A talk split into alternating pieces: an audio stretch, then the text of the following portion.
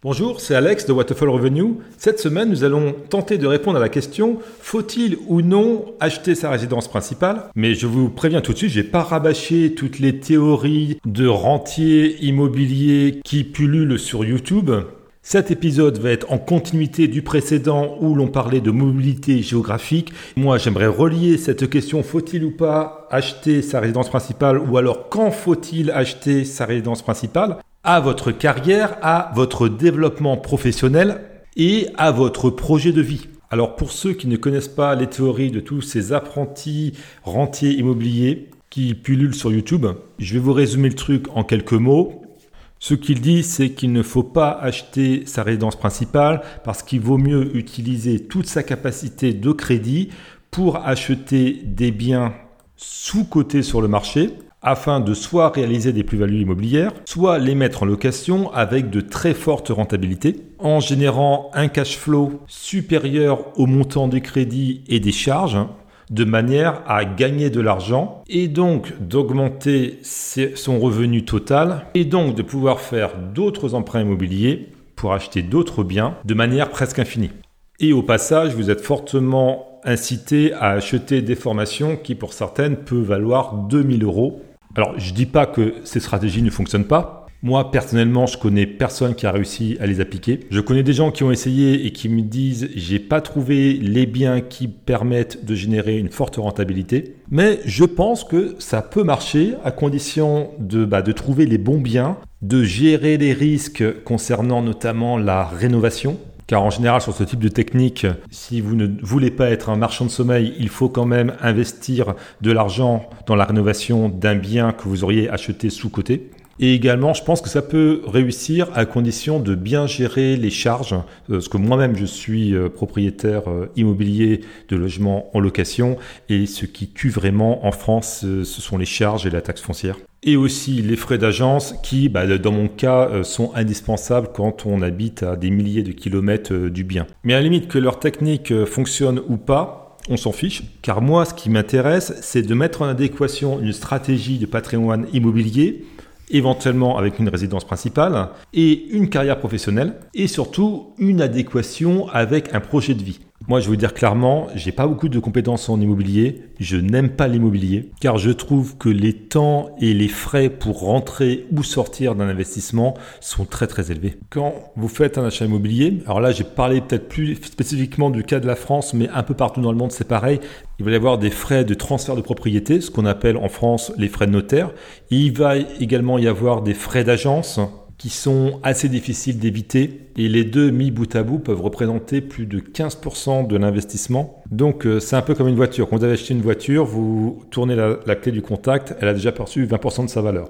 Bah, quand vous achetez un bien immobilier, une fois que vous avez signé l'acte de vente, que le notaire vous remet les clés, si vous le revendez le lendemain, le même bien, votre prix net vendeur sera au minimum 15% inférieur. Bon, par contre, Contrairement à une voiture, le bien immobilier a un potentiel de prendre de la valeur dans le temps, alors que la voiture, elle va toujours perdre de la valeur. Mais dans le cadre de quelqu'un qui a une vie professionnelle active, qui est susceptible d'avoir des opportunités professionnelles dans d'autres régions, voire dans d'autres pays, pour quelqu'un qui a l'habitude de changer de poste ou d'entreprise tous les 2-3 ans avec la nécessité de déménager, eh bien acheter à chaque fois sa résidence principale sur le lieu de vie, sur le lieu de travail, n'est pas gérable, ce n'est pas envisageable même, si à chaque fois vous avez le potentiel de perdre 15% de la valeur. Alors parfois, il y aura peut-être possibilité de faire une plus-value, euh, mais en plus des 15% de la valeur, vous êtes exposé sur des temps très brefs aux fluctuations du marché, en plus ou en moins. Donc je dirais que pour toutes les personnes qui souhaitent avoir une mobilité géographique ou qui souhaitent garder la possibilité d'être mobile géographiquement, l'achat d'une résidence principale n'est peut-être pas la meilleure option. Pareil euh, pour tous les jeunes qui sont seuls ou en couple et qui vont acheter un appartement ou une maison tout en sachant que ce bien ne conviendra pas dans quelques années parce qu'ils auront trouvé un partenaire, parce qu'ils auront des enfants. Et donc, ils commencent à soi-disant se constituer un capital en commençant à rembourser un crédit. En réalité, en achetant leur résidence principale, ils commencent à s'endetter au-delà de leur investissement. Si on prend l'exemple de la France, on va dire des frais de notaire de moyenne de 8%, des frais d'agence, on va dire, de 5%. Donc on est déjà à 13%. Quelqu'un qui achète un bien à crédit à 200 000 euros et qui fait un emprunt à 200 000 euros, en réalité, pendant toutes les premières années du plan, il va essentiellement rembourser des intérêts et pas du capital. Mais surtout, le bien, comme la résidence principale qui est mise en hypothèque, ne permet pas, dans la majorité des cas, de rembourser la totalité du crédit si jamais les plans de cette euh, jeune personne ou de ce jeune couple venaient à changer. Car l'appartement acheté 200 000 euros, tout inclus, avec les frais de dossier, les frais de notaire, les frais d'agence, s'il devait être revendu rapidement, et en admettant que les conditions de marché soit identique, alors le bien aura perdu, disons, 13% de sa valeur. En gros, l'appartement acheté 200 000 euros, tout frais compris, se revendra peut-être à 175 000 euros net vendeur. Donc avec les taux d'intérêt actuels, si vous revendez ce logement en moins de 3 ans, vous êtes certain de perdre de l'argent, car vous n'aurez pas remboursé assez de capital. Qu'au moment de clôturer le crédit avant 3 ans, on vous demandera de rembourser un solde supérieur aux 175 000 euros de la vente. Sans compter que pendant la période où vous aurez été propriétaire, je parle là pour le cas des Français, euh, vous aurez payé une taxe foncière qui, selon les villes, est très importante. Il y a un certain nombre d'opérations de maintenance de l'appartement qui en location est à la charge du propriétaire, mais là, bah, du coup, comme vous êtes propriétaire, c'est à vous de faire toutes les réparations. Même chose pour les charges de copropriété. Et puisque vous êtes propriétaire, vous aurez envie d'embellir votre appartement, de faire un certain nombre d'améliorations, d'éléments de décoration qui n'auront aucune valeur à la revente. Mais aussi, en cas de bien difficile à revendre, quand on est jeune, trois ans d'horizon, c'est énorme.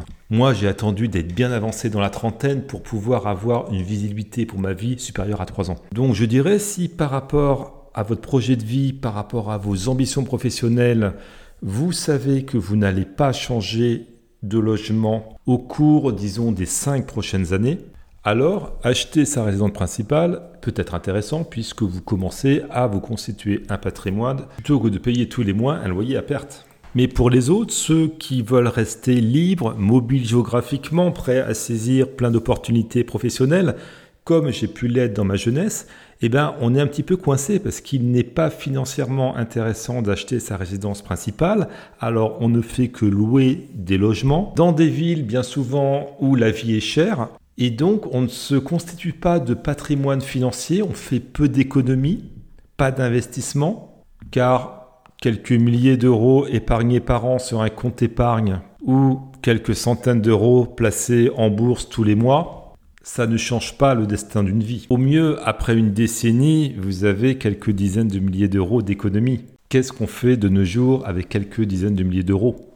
Et du coup, euh, pour toutes les personnes dans cette situation, bah, elles sont un petit peu bloquées puisqu'elles ont des carrières professionnelles qu'elles aimeraient bien voir décoller et elles se laissent la possibilité qu'elles décollent en se laissant disponible pour de la mobilité géographique, mais ça n'arrive pas forcément, ou lorsque cela arrive, la différence de salaire n'est que de quelques centaines d'euros.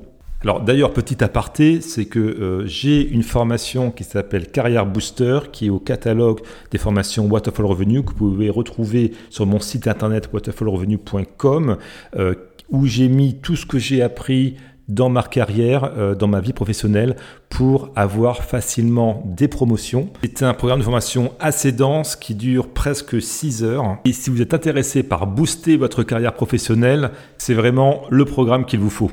Fin de la parenthèse. Donc pour les jeunes et les moins jeunes euh, qui sont dans cette situation euh, d'attente ou de mobilité professionnelle, il est difficile de se constituer un patrimoine pourtant indispensable à la construction d'un projet de vie et à la préparation de sa retraite. Et donc pour ces personnes qui ont à la fois une forte capacité d'épargne et une forte capacité d'emprunt, des stratégies d'investissement immobilier peuvent être intéressantes. Mais, et je mets un gros bémol euh, là-dessus, c'est que si vous commencez là-dessus, vous vous engagez euh, sur des emprunts sur 20 ans en général, voire vous vous engagez dans des dispositifs d'optimisation fiscale qui vont vous coincer au niveau des impôts pendant 15 ans, c'est-à-dire c'est des biens que vous ne pourrez pas euh, revendre avant 10 ou 15 ans et qui en plus, comme c'est du neuf, qui vont perdre leur valeur euh, très facilement. Et comme vous êtes engagé sur des périodes longues, quand il s'agit de faire un projet à deux ou quand il s'agit bah, d'acheter sa résidence principale, vous allez vous retrouver dans une situation où vous n'aurez plus assez de capacité d'emprunt puisque vous aurez utilisé une partie de votre capacité d'emprunt pour votre investissement immobilier et les banques ne vous suivront plus pour l'emprunt d'une résidence principale. Donc là encore, ça dépend de votre projet de vie. Si par exemple vous êtes célibataire, vous ne voulez pas vous marier, vous ne voulez pas avoir d'enfants, vos stratégies euh, d'investissement immobilier ne regardent que vous et n'appliquent que vous. Mais quand vous prenez ce type de décision seul et qu'après vous avez pour projet de vous mettre en couple, d'avoir des enfants, vous bridez l'exécution de projets de couple futurs à moins d'avoir des stratégies d'investissement super bien réussies, comme vous le promet tous les youtubeurs de la sphère investissement, rentier immobilier et argent facile. Je crois que si vous avez des compétences en immobilier, avez des métiers connectés à l'immobilier, ou s'il y a des amis proches ou des membres de votre famille qui s'y connaissent et qui sont prêts à vous aider dans ce type de stratégie, je pense que c'est intéressant de les considérer. Mais si, comme moi, l'immobilier, ça ne vous passionne pas, vous pas spécialement envie d'apprendre ces compétences, que vous n'êtes pas prêt à prendre les risques associés à de tels investissements, ou encore, comme je l'ai pu l'être pendant 10 ans, quand vous êtes tout le temps en train de changer de pays, que vous êtes loin de votre pays d'origine et que vous n'avez pas vraiment de base, bah c'est un petit peu compliqué euh, de trouver des biens à acheter car vous n'êtes pas sur place et vous allez devoir payer des intermédiaires pour gérer les biens, c'est-à-dire des, agences euh, immobilières qui vont vous ponctionner une partie importante du loyer.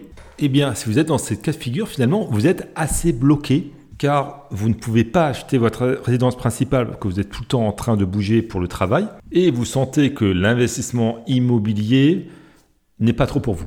Alors le but de ce podcast c'est pas de vous trouver une solution si vous êtes dans ce cas de figure là, mais moi je vois à ce stade de, de mes réflexions que deux stratégies possibles. La première, c'est d'investir fortement sur une carrière professionnelle forte, à succès, qui vous amène sur des postes de rémunération élevée où vous allez pouvoir économiser plusieurs milliers d'euros par mois que vous pourrez placer sur divers supports avec différents niveaux de risque. Mais en tout cas, chaque année qui passe, c'est plusieurs dizaines de milliers d'euros en plus d'économiser sur votre compte bancaire, ce qui vous permet de vous constituer un patrimoine financier au service d'un projet de vie et peut-être au service de votre retraite. Par carrière, j'entends salariat, avec des postes à haut potentiel, de l'expatriation dans des pays qui payent bien et ou des postes à risque, à forte compensation financière. Mais ça peut être également l'entrepreneuriat, par la création d'une entreprise qui va vous dégager un cash flow important. À noter que la solution de l'entreprise est intéressante puisqu'elle vous permet à la fois de générer un cash flow, mais en même temps de construire un asset, c'est-à-dire que l'entreprise que vous créez a une valeur et qu'elle peut être revendue parfois plusieurs centaines de milliers d'euros, voire plus, au moment où vous voulez faire votre exit. Donc ça, c'est la première solution. C'est celle que j'ai utilisée. Je me suis expatrié dans plusieurs zones géographiques avec des salaires très élevés, tout en ayant un niveau de dépenses personnelles maîtrisé. Et j'ai pu, en une décennie de carrière internationale, épargner entre 20 000 et 50 000 euros par an. Si tout ce que je viens de citer n'est pas pour vous, pour moi, la seule solution qui se présente à vous, je n'en vois pas d'autre, hein, c'est si vous voulez être en couple, avoir des enfants, bah, vous construisez ce projet avec quelqu'un. Si vous préférez rester tout seul, vous restez tout seul. Mais quel que soit votre modèle familial, vous vous trouvez l'emploi qui vous correspond dans l'entreprise qui vous correspond dans un secteur géographique où vous savez que vous n'allez pas bouger. Et vous vous achetez votre résidence principale. Donc vous mettez une croix sur l'idée de faire des carrières professionnelles ultra rapides, vous mettez une croix sur les stratégies d'investissement immobilier, et dans ce cas, je vous conseillerais d'optimiser au mieux votre temps passé à travailler par rapport à vos revenus, afin de libérer un maximum de temps libre, soit pour vos loisirs, soit peut-être pour avoir une démarche entrepreneuriale en tant que side business. Mais dans ce cas, il faudrait trouver quel est le lieu de vie optimal pour vous, car dans ce cas de figure, habiter dans une grande ville où la vie y est chère, où l'immobilier est cher et euh, la qualité de vie pas toujours très bonne, avec des emplois très stressants, ça ne paraît pas la solution optimale. Mieux vaut aller en province, quitte à gagner un petit peu moins, acheter sa maison avoir des temps de transport limités et tout simplement profiter de la vie et d'exécuter à votre manière votre projet de vie. Puisqu'il ne tourne pas autour de votre travail, vous avez d'autres choses à accomplir et pour ça, il faut optimiser votre temps.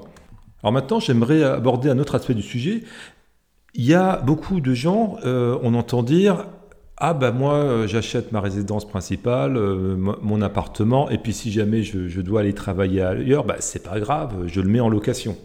Alors ça, euh, pour moi, ça ne marche que si votre opportunité professionnelle, euh, vous avez une augmentation de salaire énorme. Pourquoi je dis ça? Parce que le bien que vous avez choisi pour vivre dedans, il est probablement pas du tout optimisé pour de l'investissement locatif. Donc il y a une probabilité énorme, surtout si vous avez acheté sans apport, que le montant maximal auquel vous pourrez louer votre bien par rapport aux conditions de marché soit largement inférieur au montant du crédit que vous devez rembourser.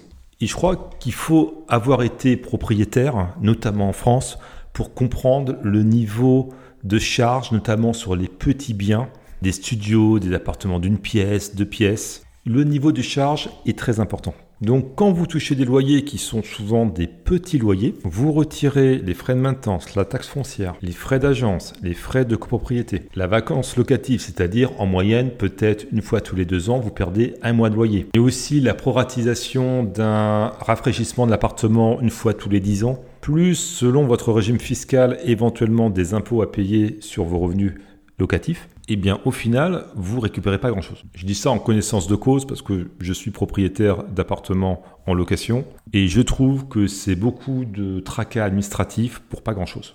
Il y a un autre aspect du sujet que j'aimerais aborder, ce sont pour les entrepreneurs, mais aussi pour les expatriés qui reviennent dans leur pays d'origine, comme un expatrié français qui revient vivre en France. Si vous êtes dans ce type de situation, il faut savoir que les banques ne vous prêteront pas de l'argent pour faire des achats immobiliers, que ce soit pour la résidence principale ou pour de l'investissement immobilier. Mais aussi, il vous sera très difficile de trouver un bailleur qui accepte de vous louer un appartement. Donc si vous souhaitez devenir entrepreneur comme beaucoup de personnes, il faudrait penser à votre résidence principale avant de vous engager dans ce projet, soit en empruntant pour acheter votre résidence principale alors que vous êtes salarié avant de commencer d'être entrepreneur, soit à trouver, alors que vous êtes salarié, dans le lieu où vous voulez habiter, un appartement ou une maison bien en location, en vous disant que pendant toute la période de création d'entreprise, de lancement de votre activité,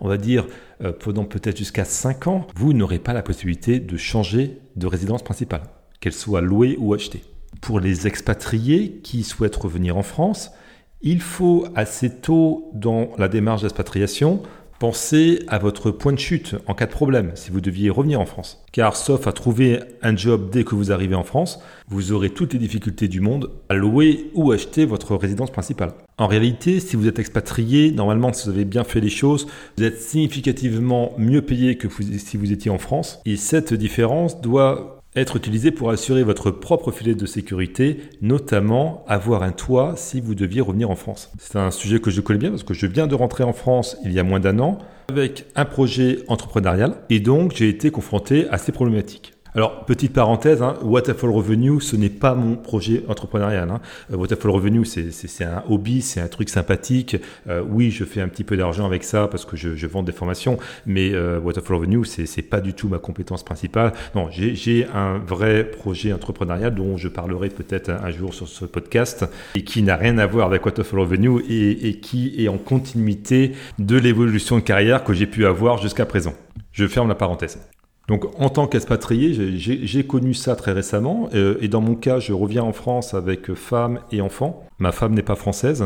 Et comme j'ai un certain patrimoine financier, je ne peux pas du tout compter sur les aides sociales, auxquelles je n'ai pas le droit. Donc la manière dont j'ai pu faire euh, cette transition, c'est que je suis rentré avec ma femme, mes enfants en France fin décembre de l'année dernière. Nous avons été logés plusieurs mois chez mes parents ce qui est une situation, même si vous vous entendez bien avec vos parents, qui ne peut pas durer trop longtemps. Et dès que nous sommes arrivés en France avec ma femme, nous nous sommes mis en quête d'acheter une maison. Nous avons choisi le sud-ouest de la France parce que nous avions des attaches familiales et les prix de mobilier étaient plutôt intéressants par rapport au cadre de vie offert. Mais la maison, c'est une jolie petite maison récente située dans une petite ville dynamique et touristique. Cette maison, nous l'avons payée cash. Les travaux dans la maison, nous avons aussi payé cash. L'ameublement, les frais d'installation divers et variés, nous avons payé cash. Nous avons dû acheter une voiture en arrivant en France, on a payé cash. Et tout ça n'a été possible parce que ça a été planifié de longue date, pas dans les détails, mais cela faisait partie du projet de vie. Qu'à un moment, on quitterait le monde du salariat pour s'engager dans une démarche entrepreneuriale en achetant une maison sans crédit pour offrir un toit à la famille. Et quand on possède son toit, je vous garantis qu'on a un grand sentiment de sécurité, surtout quand ses revenus, son cash flow euh, n'est pas du tout stable, comme c'est le cas actuellement. Est-ce que d'un point de vue financier, c'était la meilleure décision à prendre que de placer tout cet argent dans l'achat d'une résidence principale? Certainement pas, c'était pas la meilleure solution financière, mais par rapport à notre projet de vie, c'était, je pense, la meilleure solution. Personne n'aurait accepté de nous louer un toit pour la famille, même en présentant des garanties de compte bancaire bien garnis. Aucune banque ne nous aurait prêté de l'argent alors que nous n'avons plus de revenus. Donc le message que j'aimerais faire passer par rapport à mon histoire personnelle, mais également à, à tous les cas de figure qu'on a pu voir dans ce podcast, c'est que la réponse à la question faut-il ou pas que j'achète ma résidence principale, vous ne la trouverez pas à l'extérieur en allant sur des blogs internet ou sur des chaînes YouTube qui parlent d'immobilier. Cette question, vous y répondrez au travers du prisme de votre projet de vie, de vos objectifs à venir, de votre plan d'exécution et de la prochaine étape de votre plan de vie. C'était Alex de Waterfall Revenue. Si vous aimez ce type de contenu, je vous invite à vous abonner à la chaîne YouTube Waterfall Revenue FR et de vous abonner au podcast sur votre plateforme de podcast préférée. N'hésitez pas à laisser une évaluation 5 étoiles afin de promouvoir et partager plus largement ce contenu. Sachez aussi que j'envoie des emails privés aux membres du cercle Waterfall Revenue. Pour s'inscrire, c'est facile et c'est gratuit. Il suffit de cliquer sur le lien en description intitulé Le Cercle ou de vous rendre sur mon site internet waterfallrevenue.com et de suivre les instructions pour vous abonner au Cercle Waterfall Revenue. Je vous dis à vendredi prochain, midi, heure de Paris, pour le prochain épisode de ce podcast. D'ici là, je vous souhaite de prendre de bonnes décisions financières et de carrière. À très vite.